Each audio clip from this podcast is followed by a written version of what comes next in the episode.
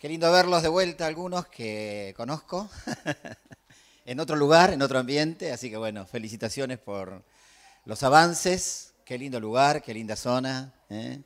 Me imagino que habrá sido un gran esfuerzo para todos eh, todo este traslado. Pero bueno, la verdad que eh, se han ido bien, bien alto, bien, bien, muy bueno. Felicitaciones. un gusto eh, estar acá por muchas razones, eh, fundamentalmente porque queremos mucho a Rodolfo y Ana. Eh, así que bueno, un gusto estar acá. Segundo también porque, bueno, las, veces que los conocimos también nos quedamos enganchados con ver un grupo de, matrimonios, de, gente joven, y siempre es motivador ministrar a jóvenes con mucha perspectiva de vida, con muchas ganas de hacer cosas, así que bueno, eso también nos, anima a estar hoy con ustedes.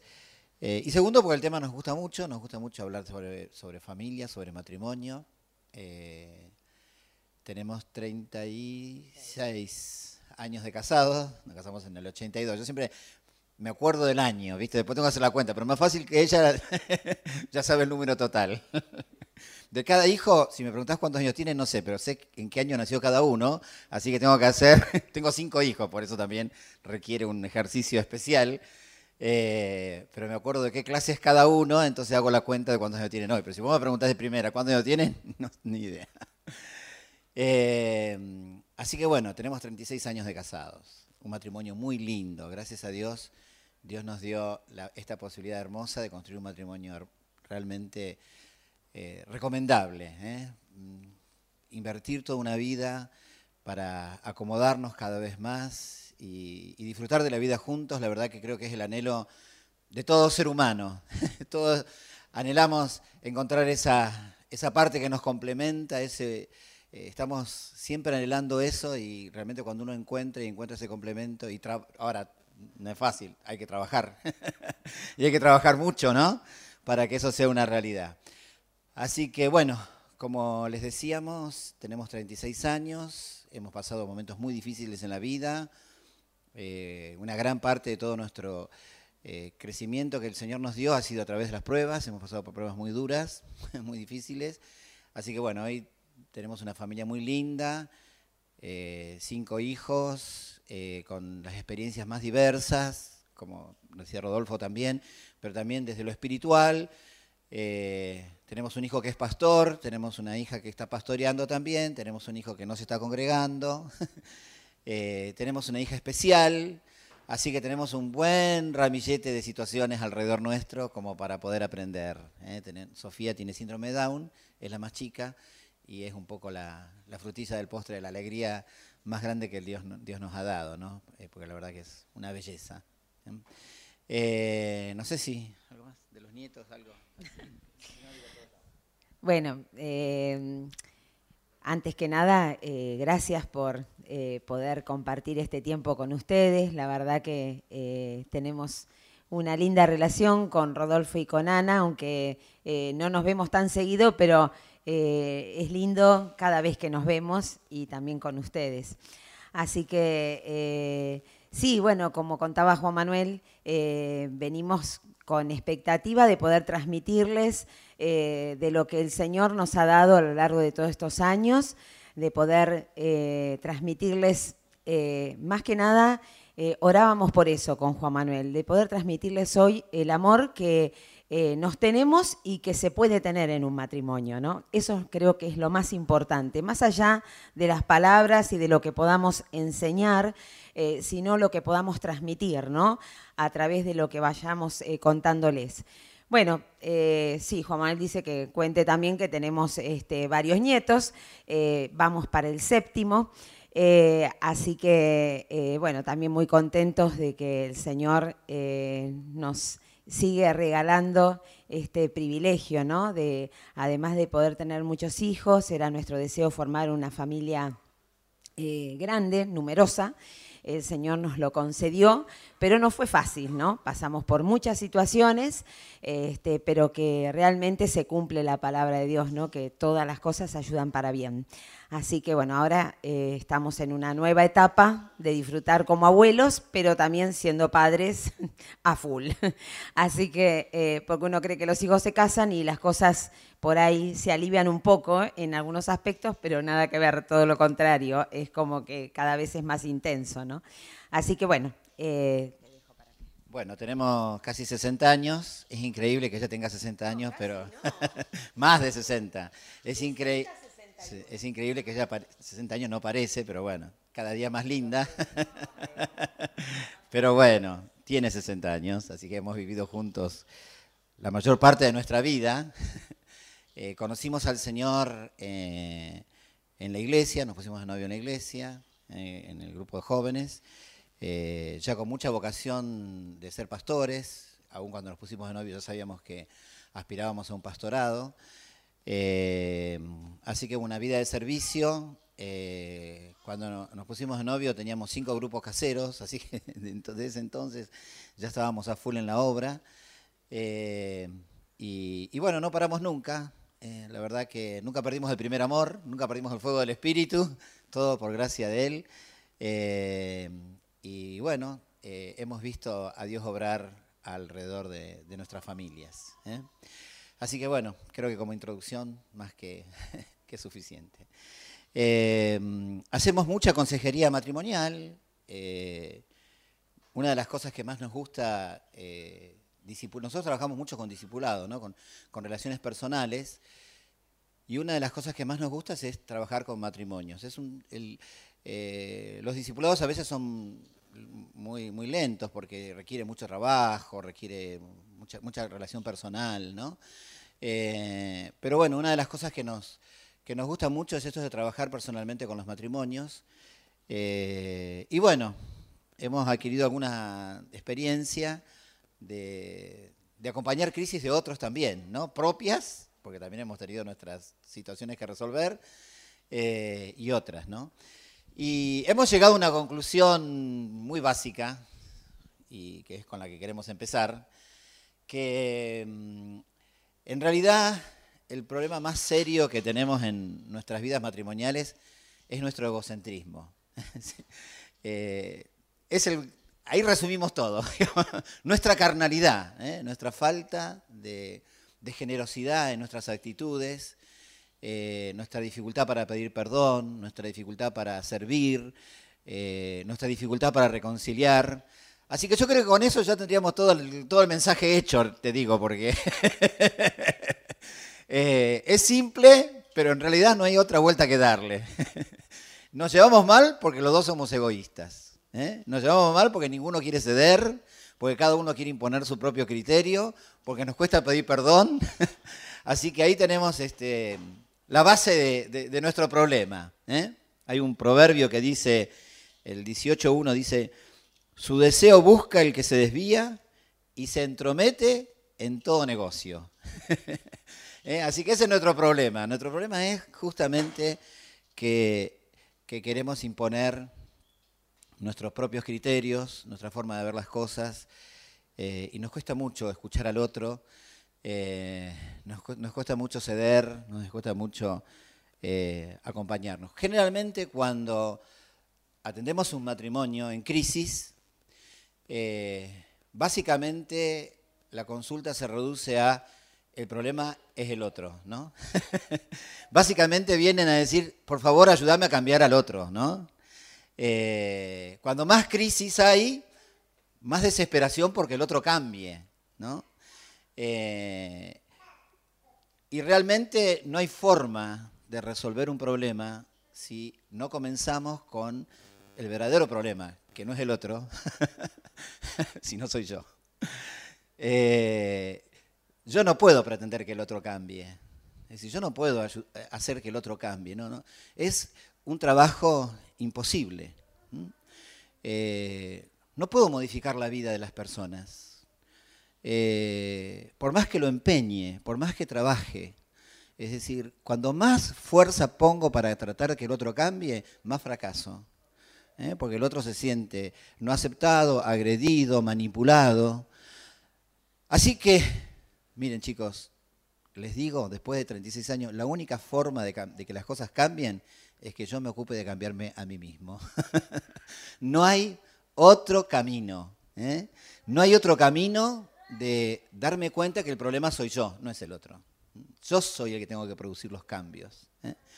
Yo soy el que tengo que trabajar con mi comodidad, con mi subjetivismo, ¿no? es decir, mi, propia percepción de las cosas que, quiero imponer, mis propios derechos, ¿eh? querer, no, porque a mí me corresponde. Eh, así que bueno, este es, creo que el, gran desafío de la consejería espiritual, ¿no? ayudar a la persona a reconocer que tiene que trabajar sobre sí misma. En la medida que vos trabajás sobre vos mismo, el otro cambia. Pero si vos la ecuación es al revés, no vas a producir ningún cambio. Creo que es una, una regla que, requiere mucho tiempo darse cuenta, ¿no? Eh, uno no puede cambiar a nadie. Uno puede colaborar, sembrar la palabra, dar modelo, dar ejemplo, dar aliento, pero es imposible cambiar a una persona, ni siquiera tus hijos, cuando vos te das cuenta, bueno, cuando son chiquititos vos por ahí tenés la ilusión de que los podés manejar, que los podés diseñar, que bueno, hasta cierta forma, ¿no? Pero cada uno tiene su propia percepción, capacidad, eh, personalidad, independencia, que en un momento te vas a encontrar frente a la realidad de que lo que vos podés hacer por el otro es mínimo, digamos, ¿no? Eh, siempre es, eh, nuestra forma es cambiar uno, cambiar en, la forma de tratar, cambiar en la forma de, pedir las cosas, cambiar la forma de expresarse, cambiar en el ejemplo, en el modelo, en, la actitud que uno tiene para vivir. Yo creo que una de las grandes preguntas que nos tenemos que hacer, son todos casados, ¿no? Hay novios. Eh, ¿Son todos, casados? Hay novios. Creo que una de las eh, preguntas que nos tenemos que hacer, una pregunta cruda, porque creo que uno de los problemas serios que estamos enfrentando en esta carnalidad es eh, evadir la falta de autocrítica, la falta de, reconocer mis propios errores, lo que, nos cuesta ser autocrítico. Es mucho más fácil echarle la culpa a los demás. ¿Eh? Es mucho más fácil responsabilizar a mis viejos que me, hicieron así, a, la herencia, a la sociedad que me hizo, bueno, estoy pasando un momento difícil en la vida, me tienen que comprender porque estoy insatisfecho con cosas que me están pasando, estoy medio fracasado. Eh, entonces todo el mundo se tiene que hacer cargo de mi problema, pero yo no me hago cargo de que esta situación estoy, que estoy viviendo es consecuencia de lo que yo construí. ¿eh? Eh, nadie se tiene que hacer cargo de que en este momento las cosas no están saliendo como quisiese. El responsable soy yo, ni siquiera mi esposa, ni mis hijos, nadie se tiene que hacer cargo. Tengo que asumir mi propia responsabilidad. Así que la gran pregunta que me tengo que hacer, una pregunta que tiene que ver con mucha autocrítica, es esta. ¿Es fácil vivir conmigo? ¿Será fácil aguantarme? es una buena pregunta. ¿eh? Yo creo que nos requeriría de mucha necesidad de sinceridad, ¿o no? ¿Eh? Pobre mi esposa, me aguanta cada cosa. Eh, así que la primera pregunta que te dejo, no sé si Adriana va a aportar algo más de esto. La primera pregunta que te dejo para que la escribas ahí es, ¿será fácil convivir conmigo? ¿Será posible? ¿El otro disfrutará? ¿Eh? ¿Estará contento? ¿Disfrutará de la convivencia o realmente cada día tiene más ganas de escapar? y no puede. El problema es que ¿eh? no nos podemos separar, así que tenemos que seguir. ¿Eh? ¿Cómo? Qué difícil, ¿no? Pero bueno, es el que Dios diseñó el matrimonio y lo diseñó para toda la vida. Esta es una palabra profética de, promesa. ¿eh? Aquel que nos diseñó, nos diseñó muy diferentes. ¿eh? Eh, este libro se llama Edificar sobre la roca. Antes tenía un blog que era la base de este libro, que se llamaba Gatos en una misma bolsa.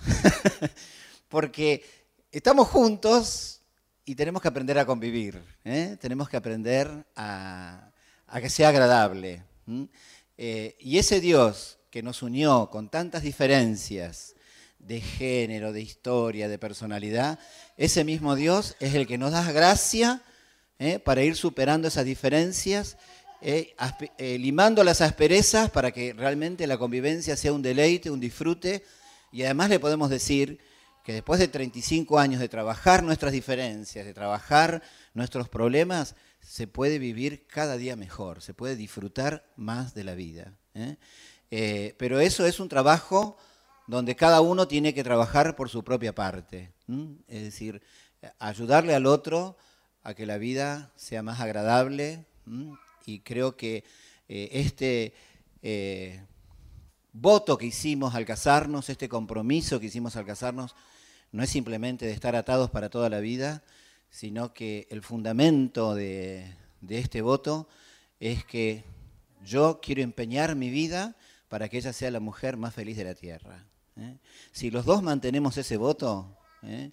de que yo quiero empañar mi vida para que ella sea feliz y ella mantiene ese voto de que quiere empeñar su vida para que yo sea feliz y la búsqueda de nuestra relación es buscando la felicidad del otro, no hay matrimonio que fracase. ¿eh?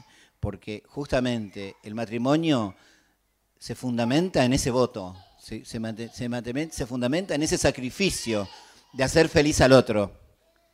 Eh, eh, realmente, mira, tengo, tengo cinco nietos, así que si tiene que llorar, que llore, dejarlo tranquilito, porque tengo el oído acostumbrado a nietos que lloran. así que quédate tranquila. Bueno. No, yo lo que agregaría a lo que Juan Manuel le estaba diciendo, bajándolo un poquito a la vida cotidiana y a la práctica, ¿no? Eh, digamos, cuando surge el conflicto, eh, bueno, vemos que, qué pasa, eh, cómo lo resuelve el hombre y cómo lo resuelve la mujer, ¿no? las mujeres somos de hablar, o sea, resolvemos hablando. El hombre muchas veces calla y su proceso va por dentro, necesita tiempo para poder elaborar ese, ese, ese conflicto, esa situación. Entonces, bueno, eh, ahí es tan importante que tengamos en cuenta esas diferencias ¿no? entre el hombre y la mujer, eh, cómo lo resolvería la mujer y cómo lo resolvería el varón. Eh, y bueno, y en eso también nosotras como mujeres tener un poco de paciencia para poder saber esperar al otro. y bueno, y a su vez el hombre prepararse para escuchar lo que te va a tener que escuchar, ¿no? Este, esto en líneas generales se da así, ¿no? Que eh, el hombre eh, calla y la mujer habla, ¿no? Después vamos a seguir con eso. Este, y mm, bueno, eh, no, y otra cosa que mm, también creo que es muy importante, esencial, cuando decíamos el título del libro Edificando sobre la roca, bueno, eh, qué pasa cuando eh, no edificamos sobre la roca, ¿no? O sea, cuando nos desviamos y queremos hacer las cosas por nuestra propia voluntad, eh, querer hacer las cosas como nos parece, como intuimos, como lo sentimos, y cómo ahí nos vamos deslizando. Y bueno, que por eso el título del libro, no porque quiero hablar del libro, sino por esta palabra que Juan estaba compartiendo, ¿no? De, eh, edificar eh, en, Dios las cosas, ¿no? En saber que eh, al aplicarlo a la vida práctica, bueno, creemos que frente al conflicto lo mejor que podemos hacer es ir a la presencia de Dios y orar juntos y buscar la solución en Dios de cada conflicto, ¿no? o sea, hay cosas, obviamente, estoy hablando de situaciones eh, difíciles, eh, hay cosas que son de la vida cotidiana, que son, bueno, una pavada, pero bueno, ustedes saben bien que las pavadas pueden terminar en algo muy complicado, ¿no? Así que este, también lo incluye. Eh, nosotros más de una vez nos hemos encontrado en situaciones donde, bueno, mira, va a ser mejor que vayas a orar un rato. A mí me mandó a orar muchas veces cuando era joven, muchas veces.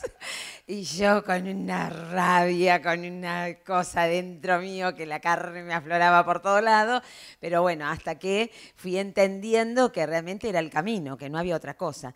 Como también, bueno, el poder orar juntos y buscar juntos cuando no eh, no hay un acuerdo cuando pensamos tan distintos, bueno, eh, ir a la presencia de Dios y buscar la guía del Espíritu Santo en estas cosas también, ¿no?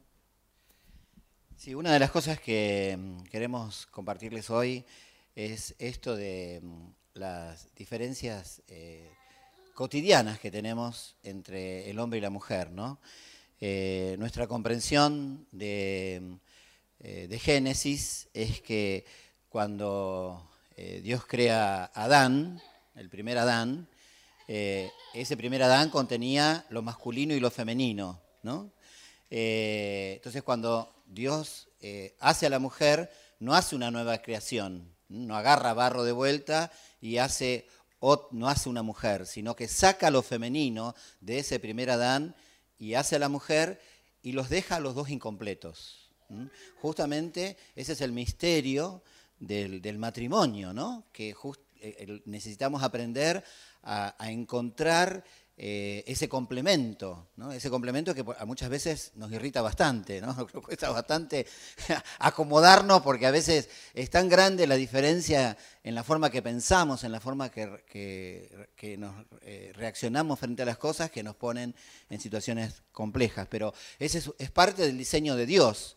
Eh, aprender, nos, hizo bien diferentes, bien opuestos en la forma de, pensar, en la forma de, razonar, en la forma de resolver las cosas, justamente para que aprendamos a ser uno, para que aprendamos a comunicarnos, para que aprendamos a, usar las verdades, eh, a, experimentar las verdades espirituales para poder producir esa unidad que es el propósito que Dios tiene con el matrimonio. ¿no? Una de las razones por las cuales eh, Dios ha diseñado que habitemos en familia es para que aprendamos eh, las virtudes relacionales, que después las tendremos que aplicar en el resto de las relaciones. ¿eh? esa diferencia, Dios quiere que la iglesia sea una, es más, dice con eh, pensamientos muy altos, que sean de la misma forma de pensar. Dice yo, quiero que ustedes sean de la misma forma de pensar, de la misma forma de hablar. Se refiere a la iglesia, ¿no? Que tenga Entonces, ¿cómo vamos a alcanzar esa unidad con otros si no alcanzo esa unidad en mi matrimonio? ¿no? Entonces, lo que Dios quiere producir es justamente que a través de las pruebas, a través de las dificultades, vayamos avanzando en esa unidad hasta que cada día eh, podamos eh, llegar a ese ir resolviendo las diferentes eh, diferencias que tenemos para alcanzar esa misma forma de pensar, ese complemento, ese enriquecimiento que Dios ha diseñado en la perspectiva que el otro tiene de la vida. ¿eh? Así que bueno, con respecto a esto, una de las, volvemos al, tema de la consejería, ¿no? Eh, como bien decía Diana recién, uno de los, otro de los problemas muy serios que encontramos cuando eh, discipulamos, cuando tenemos matrimonios, es que muchas mujeres se quejan de que los hombres no hablan, ¿no? Eh, que no se expresan, que no, que no comunican sus sentimientos, que eh, no hablan de sus cosas, que no hablan de sus conflictos. y es una realidad, y ahí nos encontramos también ¿no? en, ese conflicto, ¿no? que el hombre eh, maneja sus cargas eh, en forma diferente que las mujeres. ¿no? El hombre eh, necesita resolver su ser interior porque cuando las cosas le duelen le cuestan hablar, ¿no? le cuesta expresarse. Entonces, ¿cómo tratar? La pregunta sería, bueno, ¿cómo para una esposa, cómo tratar con un varón alterado? ¿Cómo, ¿Qué tengo que trabajar? Porque uno, por ahí la mujer percibe que el marido está pasando por, por situaciones complicadas que no alcanza a comprender. Y, muchas veces no alcanza a comprender porque el varón, en líneas generales, claro, es, difícil cuando uno dogmatiza porque hay muchos eh, e, elementos eh, que, nos van determinando en ese sentido, ¿no? Eh, pero en líneas generales eh, los varones no han sido enseñados a expresar sus sentimientos, no, han sido enseñados a, hablar de, las cosas que le duelen, de las cosas... Entonces, eh, frente a esa realidad, eh, nos encontramos con que eh, muchas mujeres sufren ese silencio, sufren esa ignorancia de lo que realmente le está pasando al varón. En cambio, la mujer es al revés. Cuando tiene un problema, lo resuelve hablando. ¿no? Ya en el mismo momento de, poder expresarse, lo va resolviendo. ¿no? Por eso que una de las tareas fundamentales del varón, y quizás a veces una de las tareas más complicadas, es eh, aprender a escuchar, ¿no? Es complicado a veces, ¿no? Con sinceridad. Eh, muchos varones me van a entender, ¿no? Es complicado porque para el varón es difícil seguirla, porque es un estilo conversacional muy opuesto al, nuestro. ¿eh? y acá tenemos un problema serio, porque el varón cuando se expresa, informa, ¿no? no se comunica, informa, ¿no? En cambio, el estilo conversacional de la mujer es relacionar. La mujer cuando habla trata de conectar puente. En cambio el varón trata de, decir cosas que eh, no transmite el afecto, informa lo que le pasa. ¿no? Entonces cuando se encuentra con una mujer en crisis, el varón cree que tiene que resolver problemas, porque cree que es, fue diseñado para para traer soluciones, ¿no? Entonces el varón propone cosas y generalmente propone cosas ridículas, ¿no? Porque no, no, no sirven. Porque la mujer en ese momento no está buscando soluciones. Está buscando afecto, está buscando lo que ella hace, relacionar, preocuparse por el otro, ¿no? Porque es la naturaleza de la mujer, ¿no? Mi esposa tiene un dolor de cabeza y yo a lo, sumo, en un momento de, suma espiritualidad, le puedo decir, déjame que voy a orar por vos, ¿no? Cambio, yo le digo que me duele la cabeza y ya me hace un tecito, ya se preocupa por mí, porque tiene esa actitud relacional. En cambio, el hombre informa, ¿no? Y cree que tiene que resolver las cosas. Y cree que tiene que dar soluciones, porque es la forma que habitualmente él se relaciona con los varones, ¿no? hablando de cosas superfluas y tratando de buscar soluciones del mundo.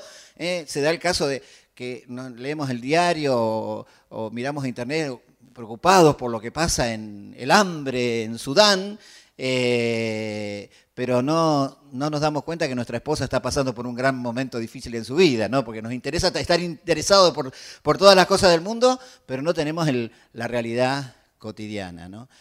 Eh, por eso necesitamos trabajar, eh, reconocer estas diferencias en nuestros estilos de conversación, ¿no? porque el varón lo que necesita cuando tiene crisis es espacio, es tiempo. Tiempo para resolver su ser interior, para ordenarse, porque la crisis le duele y no puede expresar lo que le duele. Cuando algo le duele se calla la boca, se cierra, en líneas generales, no hay diferente tipo de varones, pero en líneas generales, como para poder entender un poco, se cierra en sí mismo. ¿eh? Y no hay nada peor para una mujer que un marido que no le dice lo que pasa. ¿eh? Eh, es desesperante, ¿no es cierto? ¿Eh? Es desesperante. y decime qué pensás, y decime qué te pasa. Y, el varón está sufriendo y le cuesta hablar cuando le duele. Por eso es tan complejo para la mujer dar ese tiempo que el varón vaya resolviendo sus crisis interiores como para poder expresar su dolor y poder recibir ayuda, ¿no? Eh, y en el caso del... Entonces el, varón lo que necesita es que es muy difícil para la mujer darle ese tiempo, darle ese espacio, no atosigarlo a preguntas, dejarle su momento para que vaya a resolver su ser interior.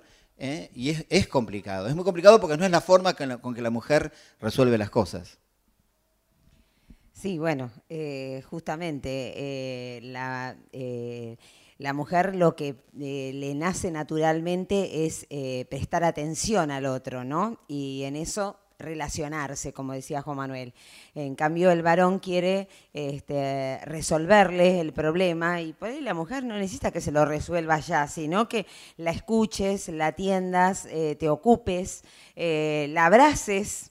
Eh, le digas eh, que estás eh, queriendo acompañarla, demostrándoselo con hechos concretos que la querés acompañar en ese proceso y en ese momento, ¿no? Este, pero bueno, ahí notamos la gran diferencia ¿no? entre el varón y la mujer y ahí es donde, bueno, tenemos que comprender la función también que nosotras tenemos como, como esposas, como mujeres, que es la de apoyar, ayudar, ser ese complemento, esa ayuda idónea, eh, como dice la palabra, ¿no? Eh, pero que significa justamente eh, acompañar, estar, apoyar al otro en su situación, ¿no? Y a su vez, bueno, el varón pueda ir descubriendo la necesidad de la mujer para contenerla, escucharla, que es lo más difícil para el varón. Eh, y para nosotras todo lo contrario, es lo que nos nace naturalmente. O sea, ustedes lo pueden ver eh, entre mujeres solas, ¿no? Que se encuentran dos, tres mujeres y se hablan todo en cuestión de media hora, se hablaron absolutamente todos los problemas que tienen, las cosas que le pasaron. El varón, vos le preguntás, ¿y qué hablaste? Nada. ¿Cómo nada? Eh, yo a él me pasó un montón de veces preguntarle en charlas que ha tenido familiares, qué sé yo, con su mamá, con sus hermanos, y preguntarle, ¿y qué te contaron? Nada. Digo, ¿cómo nada? Eh, no, bueno, sí, hablamos eh, algunas cosas, pero ni, me acuerdo.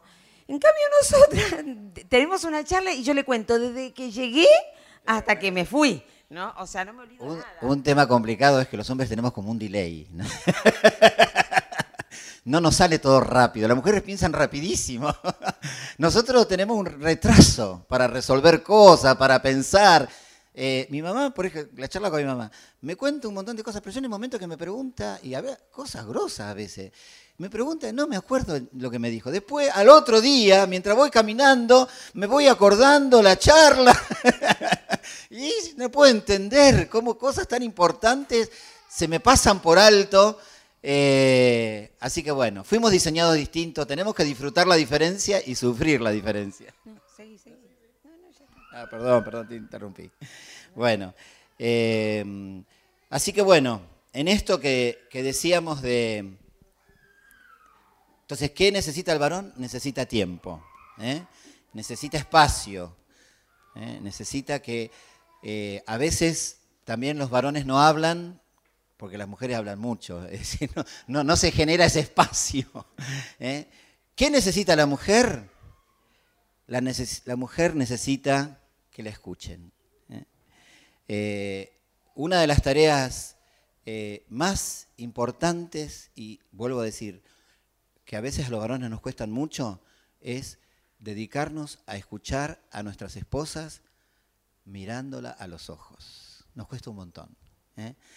Eh, hacemos que escuchamos, pero no escuchamos, estamos en otra. ¿eh? Lamentablemente tenemos que confesar que eh, nos cuesta seguir el diálogo. Es complicado para el varón seguir el diálogo, porque las mujeres tienen una forma de hablar que abren paréntesis, ¿vieron?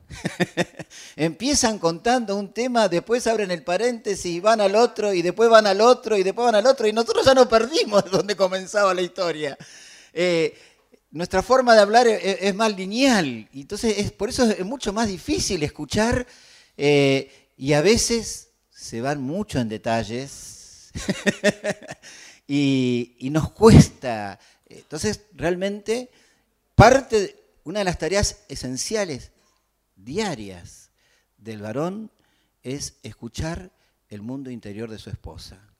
¿eh? ayudarla, porque las mujeres son mucho más eficientes que nosotros en muchas cosas de la vida, ¿no? Y cada vez eh, las empresas se, están dando cada vez más cuenta, ¿no? Cada vez hay más gerentas generales, cada vez hay más CEO, mujeres. Eh, pero lo que la mujer necesita es cobertura. alguien que le escuche, alguien que le ordene su mundo interior. Así que yo te digo, te conviene escuchar bien a tu mujer, porque si no la escuchas bien, si no encuentra un lugar de descargue, después descarga por cualquier otra cosa. ¿eh? Así que una de las tareas más importantes del varón, lo que más necesita la mujer es un hombre que le escuche, pero no que le escuche, eh, sino que se interese, que, se relacione. ¿eh? que se conecte y no que viva en su propia realidad.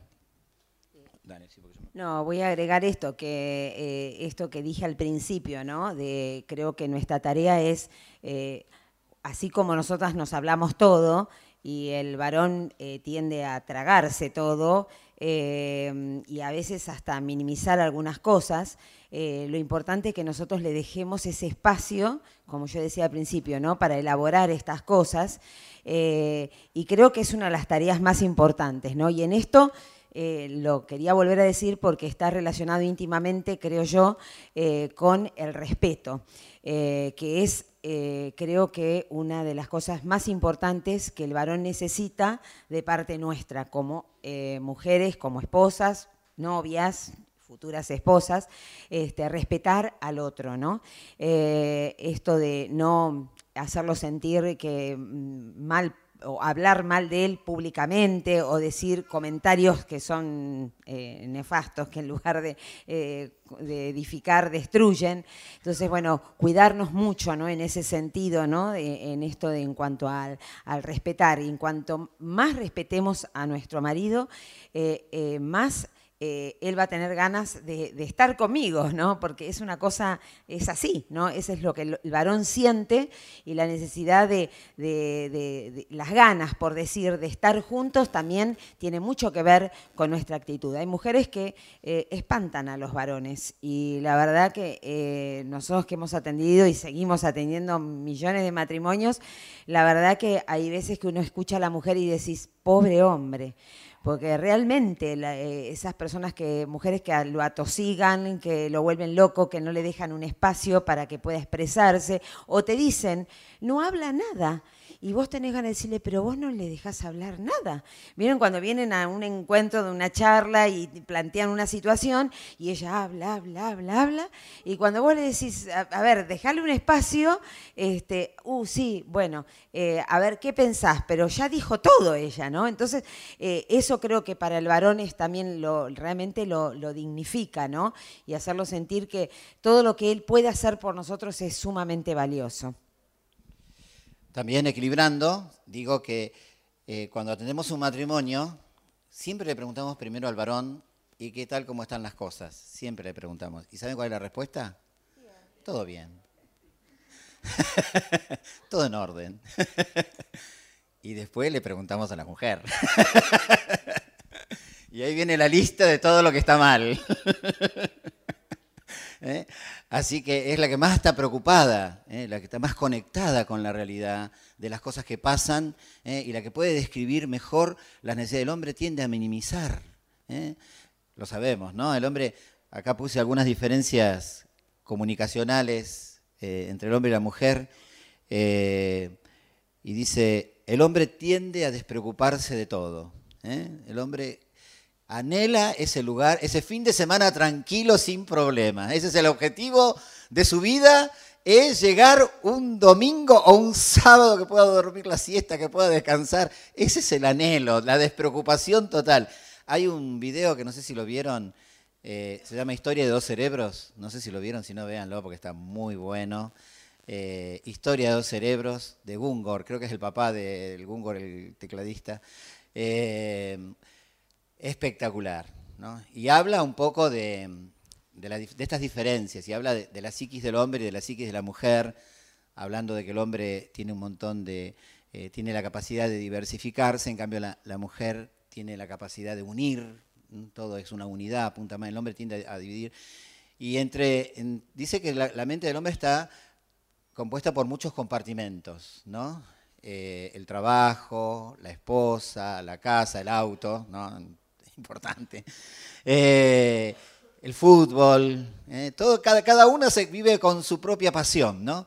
Pero dice que el hombre tiene un compartimento preferido, que es el compartimiento de la nada. Eh, y es el anhelo al que quiere llegar. Por eso le gusta pescar, por eso el control remoto. ¿Qué hace cuando está con el control remoto pasando todo? Nada. anhela ese estadio de la nada, ¿no? donde se puede recluir y refugiar. En cambio, para dice este Gungor, está demostrado que el hombre puede tener cero actividad cerebral y estar vivo. En cambio, la mujer no puede. No puede desconectarse de los problemas. Quiere dormir la siesta y no se puede concentrar para dormir la siesta porque tiene tantos problemas alrededor que no logra reconciliar. Después de un rato largo recién logra dormirse un chiquitito. Bueno, hay diferentes eh, casos, ¿no? Pero eh, cuesta un toco, cuesta un toco.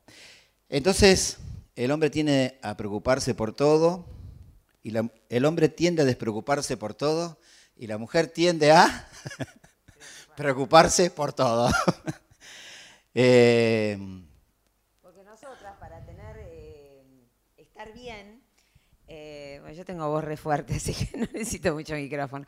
Este, para estar bien, para realmente poder llegar a ese descanso, este, necesito tener todo resuelto. Bueno, sé, por lo menos a mí me pasa, yo creo que a la mayoría de las mujeres le pasa. Algunas son más despreocupadas, más relajadas. Me encantaría ser más relajada, no lo soy.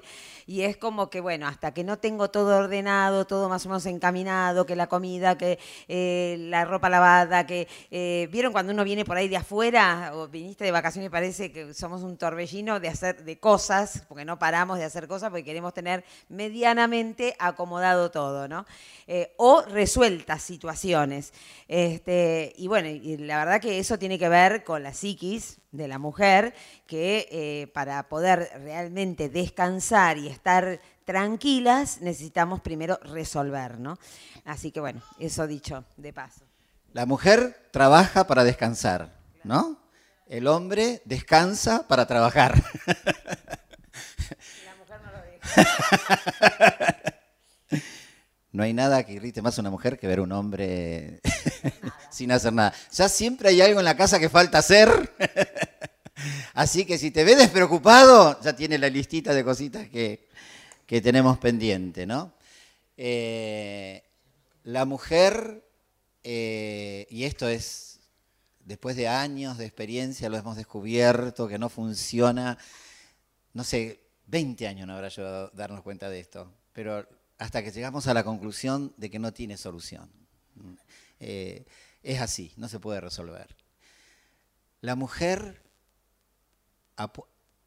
utiliza mucho el diálogo indirecto. y los hombres no se dan cuenta de nada. algún día me podrías traer, por más indicio que vos le des de que algún día querés que te invite a cenar o que te traiga flores o de que no nos damos cuenta de nada. Así que, chicas, pidan, pidan las cosas, porque si van a esperar que el hombre se dé cuenta, pueden quedarse esperando siglos, porque no, no caemos en la cuenta, no, no nos damos, no, de malo, sino que estamos en, otra. Eh, así que eh, nos ha traído mucho, mucho conflicto, ¿no? Porque yo, yo, esperaba que te saliera naturalmente, que lo hicieras por voluntad propia. No nos sale voluntariamente, ¿no? Eh, necesitamos, eh, si vos necesitas que yo haga algo, por favor, pedímelo. Es más fácil, es más rápido, es más sencillo.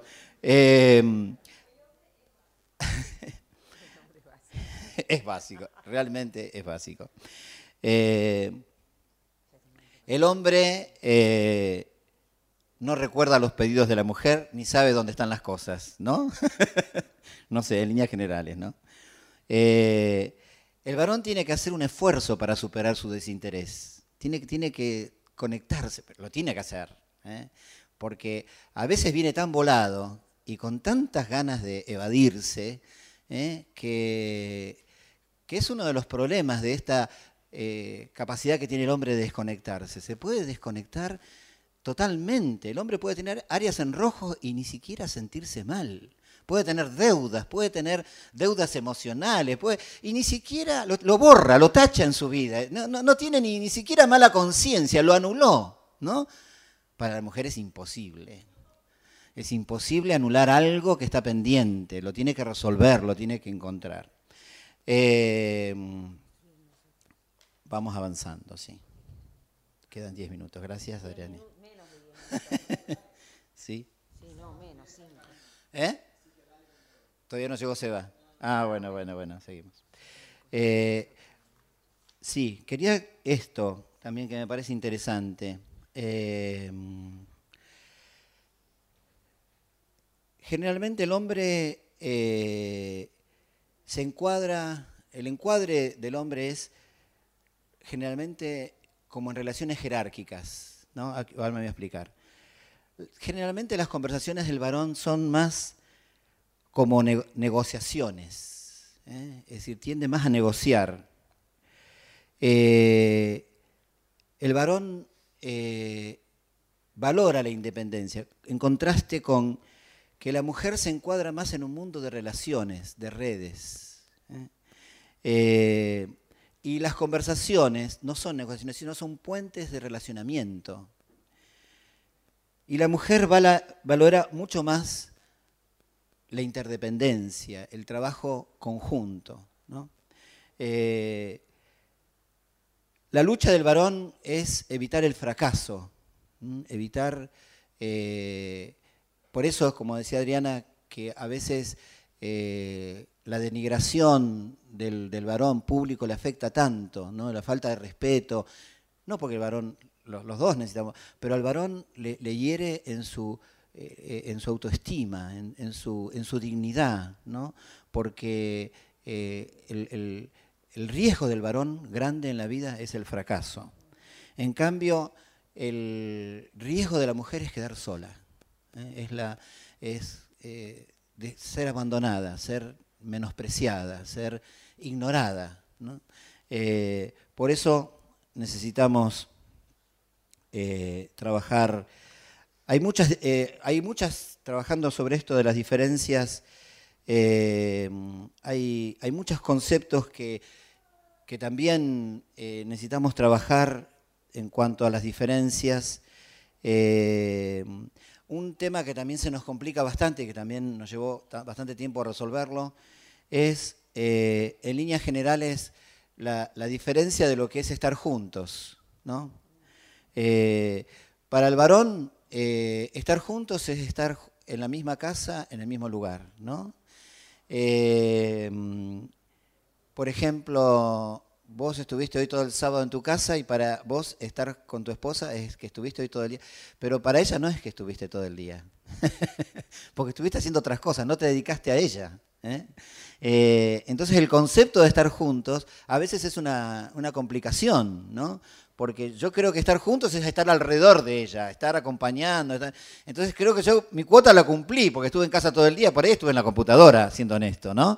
Eh, pero para mí estuve en casa, no estuve afuera, me, dediqué a ella, pero para ella no es suficiente, porque para ella que yo haya estado con ella es que me haya sentado a tomar mate, a escuchar, a charlar, y eso nos ha traído bastantes complicaciones que, bueno, lo hemos ido resuelto en el tiempo. ¿eh?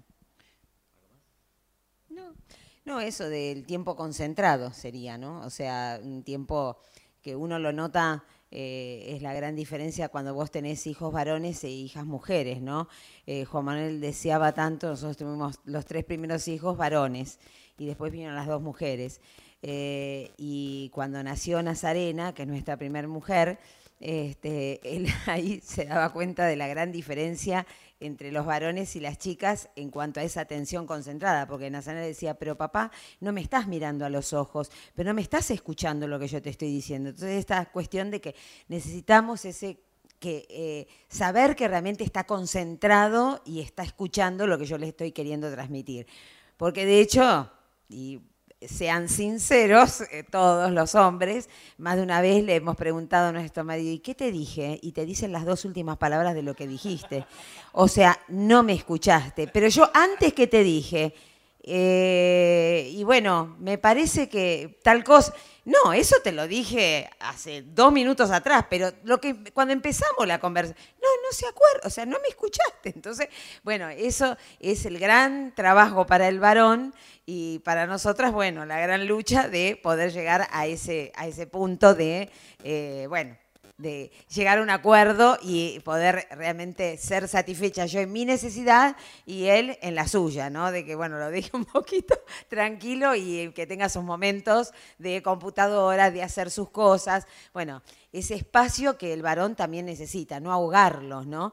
Este, no ser absorbente, que es lo que hace un niño generalmente, ¿no? Así que bueno, eso termino. Sí, eh, bueno, por último, queremos eh, marcar un concepto que, creemos que es importante, que eh, para que esta funcione, esta relación, es necesario construir algo que llamamos el nosotros, ¿no? que es como eh, es, un, es un comprender que el nosotros es, como una tercera identidad, no soy yo, sino ni, es ella, sino somos nosotros. Y lo que necesitamos construir es de nosotros. Eh, no es lo que a mí me parece, ni lo que a ella le parece, sino que tenemos que construir lo que a nosotros nos parece. ¿eh? Y eso es una construcción difícil, pero es eh, indispensable para poder avanzar en esta armonía y en esta... Eh, no es mi proyecto, no es tu proyecto, sino es nuestro proyecto. Eh, no es mi agenda, no es tu agenda, sino es nuestra agenda. Si no trabajamos en ese nosotros, cada uno va a tratar, nos vamos a empobrecer, porque cada uno va a tratar con su propia eh, individualidad. Lo que nos queda, si no construimos ese nosotros, lo único que nos queda es la guerra continua, para imponer lo mío y para que no prevalezca lo tuyo. Y los dos, nadie gana, los dos perdemos. ¿eh? Eh, tenemos que generar ese espacio, ¿no? Como a veces decimos, uno más uno es uno en el Señor, ¿no? Eh, tenemos que, construir esa unidad y, es, complejo, ¿no? Porque eso implica eh, tomar la cruz, implica eh, sanarme para brindarme al otro. A veces no me puedo brindar porque, bueno, como hablaba Rodolfo de la Plata y todo eso, porque tenemos tantas carencias afectivas, que si no me sano, eh, no puedo amar, no puedo. Por eso el Señor dice eh, que, que, ames a los demás como te amas a vos mismo, ¿no? Es decir, si no te amas a vos mismo, no vas a poder amar. Entonces, todo este proceso eh, de, construir el otro requiere esa sanidad interior para poder brindarme. necesito trabajar para que ese nosotros eh, sea una realidad. Y eso requiere, eh, como te decía, renuncia, requiere trabajo. Eh, si me critico, me estoy criticando a mí mismo. Si, le critico a ella, me estoy criticando a mí mismo, porque no, estamos trabajando en pos de esa unidad. Y si la aliento, me aliento a mí. Porque cuando más trabajo para que ella sea feliz, más trabajo para el bienestar de los dos y de los hijos. ¿eh? Porque lo que mejor le podemos dejar a nuestros hijos es nuestra unidad, ¿eh? nuestra falta de pelea, nuestra falta de... Bueno, discusiones van a haber siempre, porque toda la vida va a haber diferentes formas de pensar, pero lo que mejor le podemos dejar a nuestros hijos es justamente haber ese modelo de unidad para que ellos después también puedan construir esas relaciones con, con sus propios hijos. Eh, esto es algo que está eh, bien eh, metido adentro de nosotros, ¿no? desde, desde niños estamos anhelando encontrar esa persona en la cual nos podemos sumergir completamente, nos podemos entregar completamente y hemos ido transitando la vida en la búsqueda de esa persona en la cual nos podemos brindar eh, sin ningún tipo de reparo.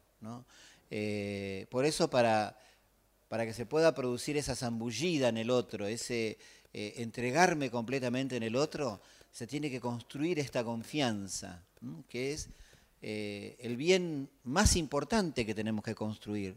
La confianza es el, tesoro más importante del matrimonio.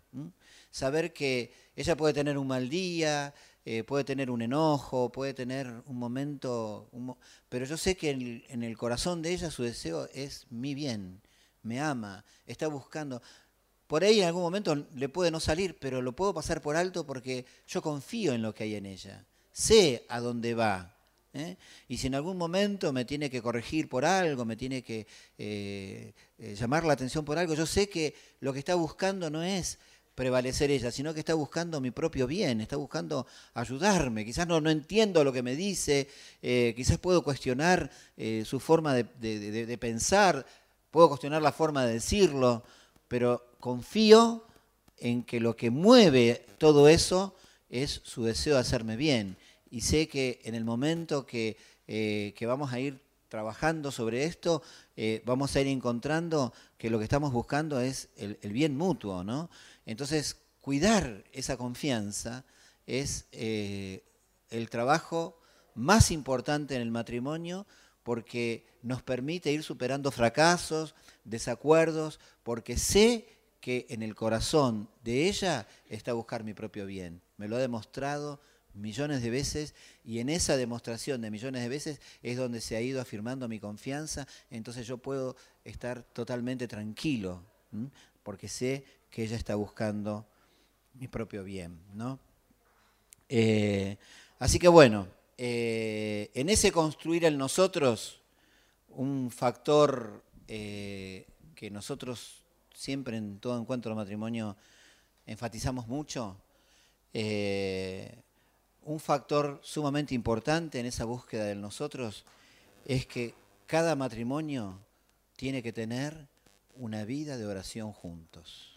Eh, eso es como, miren, si se olvidan de todo lo que dijimos, y esto es lo más importante que, les tenemos que compartir.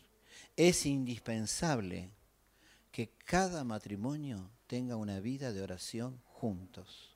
¿eh? Ese es el nosotros, porque yo oro por mi cuenta, oro por mis cosas, ella ora por... Pero tenemos que orar juntos. La escritura nos habla muchísimo del poder del acuerdo, nos habla muchísimo de dos o tres que se ponen en la tierra para buscar la voluntad de Dios y orar conforme a la voluntad de Dios. Eh, y esa oración es respondida porque hay un trabajo de unidad, ¿eh? hay un trabajo de ponernos de acuerdo. Y es muy poderosa la oración del matrimonio. Es muy poderosa cuando un matrimonio se pone a orar juntos por los temas que, eh, que nos están aquejando alrededor de nuestra vida cotidiana. Es difícil, el ritmo que tenemos es complicado, pero hay que encontrarle la vuelta. No sé cuándo, pero una vez por semana, te digo yo, tendrías que encontrarte con tu esposa juntos a buscar al Señor. Es no solamente importante por esa unidad, sino que a veces en el fragor de la lucha, de las tensiones diarias, eh, se van generando eh, eh, irritabilidades, juicios hacia el otro, pero cuando te encontrás a orar con el otro y, ves el amor que el otro tiene hacia Dios y hacia vos, que lo expresa, es una renovación del, del, cariño, del afecto. no quiero espiritualizar demasiado, pero hay una renovación, en esa oración juntos hay una renovación del amor. ¿Eh? Hay una, una renovación de, los votos, de la declaración, porque cuando uno ora por el otro, ora desde el corazón, no ora por la irritabilidad. Se sacó la irritabilidad, se sacó las luchas cotidianas y ahí vos podés ver realmente lo que te une, porque podés percibir que el otro está deseando tu bien, ¿no? que el otro está interesado y eso renueva la confianza. Por eso es tan importante eh, esa oración mutua, ¿no? Esa oración mutua que no simplemente es pedir, sino es ministrarse, ¿no? Es orar yo por ella. Yo, yo que veo cosas que ella tiene que cambiar, que tiene que, mejorar, ella que tiene que ver cosas en mí, eh, pero orarlo desde la fe, no desde la condenación ni del juicio, sino eh, esa oración mutua es poderosísima. ¿Eh? Y yo les digo sinceramente, para mí podemos hablar se pueden olvidar de, todo lo que hablamos, pero me parece que lo más importante que le dejamos es esto de que es sumamente importante de que como matrimonio encuentren su momento de oración profunda, ¿eh? donde se ministran, donde se renueva el afecto, donde bendecís al otro, donde das gracias a Dios por lo que el otro es. ¿eh? Todo eso es un factor sumamente importante para renovar ese, ese afecto que la cotidianidad lo deteriora. ¿eh? porque la, cotidianidad deteriora el, afecto. Pero volvemos a lo mismo, ese Dios que nos unió, ese Dios que nos dio poderosas herramientas para que mantengamos ese fuego encendido, esa pasión, ese afecto que la cotidianidad, la, costumbre lo tiende a, hacer decaer. Amén. Amén. ¿Querés que oremos eh, ahora? Sí, oramos. Dale. Amén, Señor. Queremos agradecerte, Señor, por este tiempo, Señor, que podemos compartir acá con nuestros amigos. Señor, queremos así, como decíamos, bendecirlos. Señor, que hemos estado orando por ellos eh, juntos con Adriana en este día, por este momento, Señor. Y, hemos orado para que realmente podamos eh, alentarlos. Señor, una, una, de las cosas tan buenas de las charlas matrimoniales es darnos cuenta que a todos nos pasa lo mismo, cosas parecidas que no somos bichos raros, que a todos nos cuesta un poquitito ponernos de acuerdo, tenernos paciencia, eh, renovar eh, ese cariño, ese afecto, ese amor que tiende a, caerse, que tiende a caer en la rutina, que tiende a, caer en la desilusión, Señor, pero que eh, vos sos el que estás interesado en que superemos y, renovemos nuestro voto, nuestro pacto, nuestro afecto, eh, para que cada día estemos más cómodos. Señor, como, como aquellas cosas que, eh, que se van acomodando con el uso, como esos zapatos viejos que cada día son más cómodos. Eh, queremos que el matrimonio cada día sea un lugar más cómodo, más agradable. Señor, haya ese calor de hogar, ese afecto que, brota de, del matrimonio unido y que los hijos ven cómo nos amamos y ese amor le sirve de cobertura, le sirve de ejemplo. Eh, te pido que les des gracia acá a mis amigos para que eh, puedan crecer eh, en ese calor de hogar, Señor, en ese, en ese ambiente de alegría, de paz que tiene que haber en el hogar y, sacar, Señor, ese ambiente de indiferencia, ese ambiente de vidas paralelas que a veces cada uno está en lo suyo. Y transformar nuestra casa en un hogar. Eh, como el viejo ejemplo desde el que viene, que viene la palabra de, ese hogar a leña que, calefacciona toda la casa, eh, el, amor que nos tenemos sea ese fuego que, contagia, Señor, que, anima, que alienta. por eso te pedimos que, que, tu favor y tu gracia esté acompañando a cada uno de ellos. Sí, Señor. Sí, Señor, y queremos pedirte para que esta noche misma, Señor, antes de irse a dormir, Señor, estos matrimonios puedan tener eh, hoy ese tiempo de buscarte juntos, Señor, aunque sea un rato chiquito, Señor, como señal de algo que van a comenzar a hacer, Señor, porque realmente queremos dejarles esto de la trascendencia que tiene el poder eh, buscarte juntos, Señor. Eh, en ese buscarte juntos también nos vamos descubriendo, nos vamos amando, nos vamos vamos conteniendo y sabiendo eh, la necesidad del otro. damos gracias, Señor, por cada uno de estos matrimonios. Te pedimos que vos ministres sobre sus corazones en este momento y conforme a la necesidad de cada uno de ellos, les des lo que, eh, Señor, tanto anhelan en sus corazones. En tu nombre, Jesús. Amén. Amén. Bueno, trajimos, como les decía, libros. Trajimos este, que es el de matrimonio, mucho de lo que hablamos acá y otras cosas. Hay otro que es sobre familia, que eh, sería como la sanidad de las relaciones familiares, conflictos con los padres, conflictos entre hermanos, carnales, ¿no? Eh, la familia como un, eh, un factor de bendición de las familias de la tierra.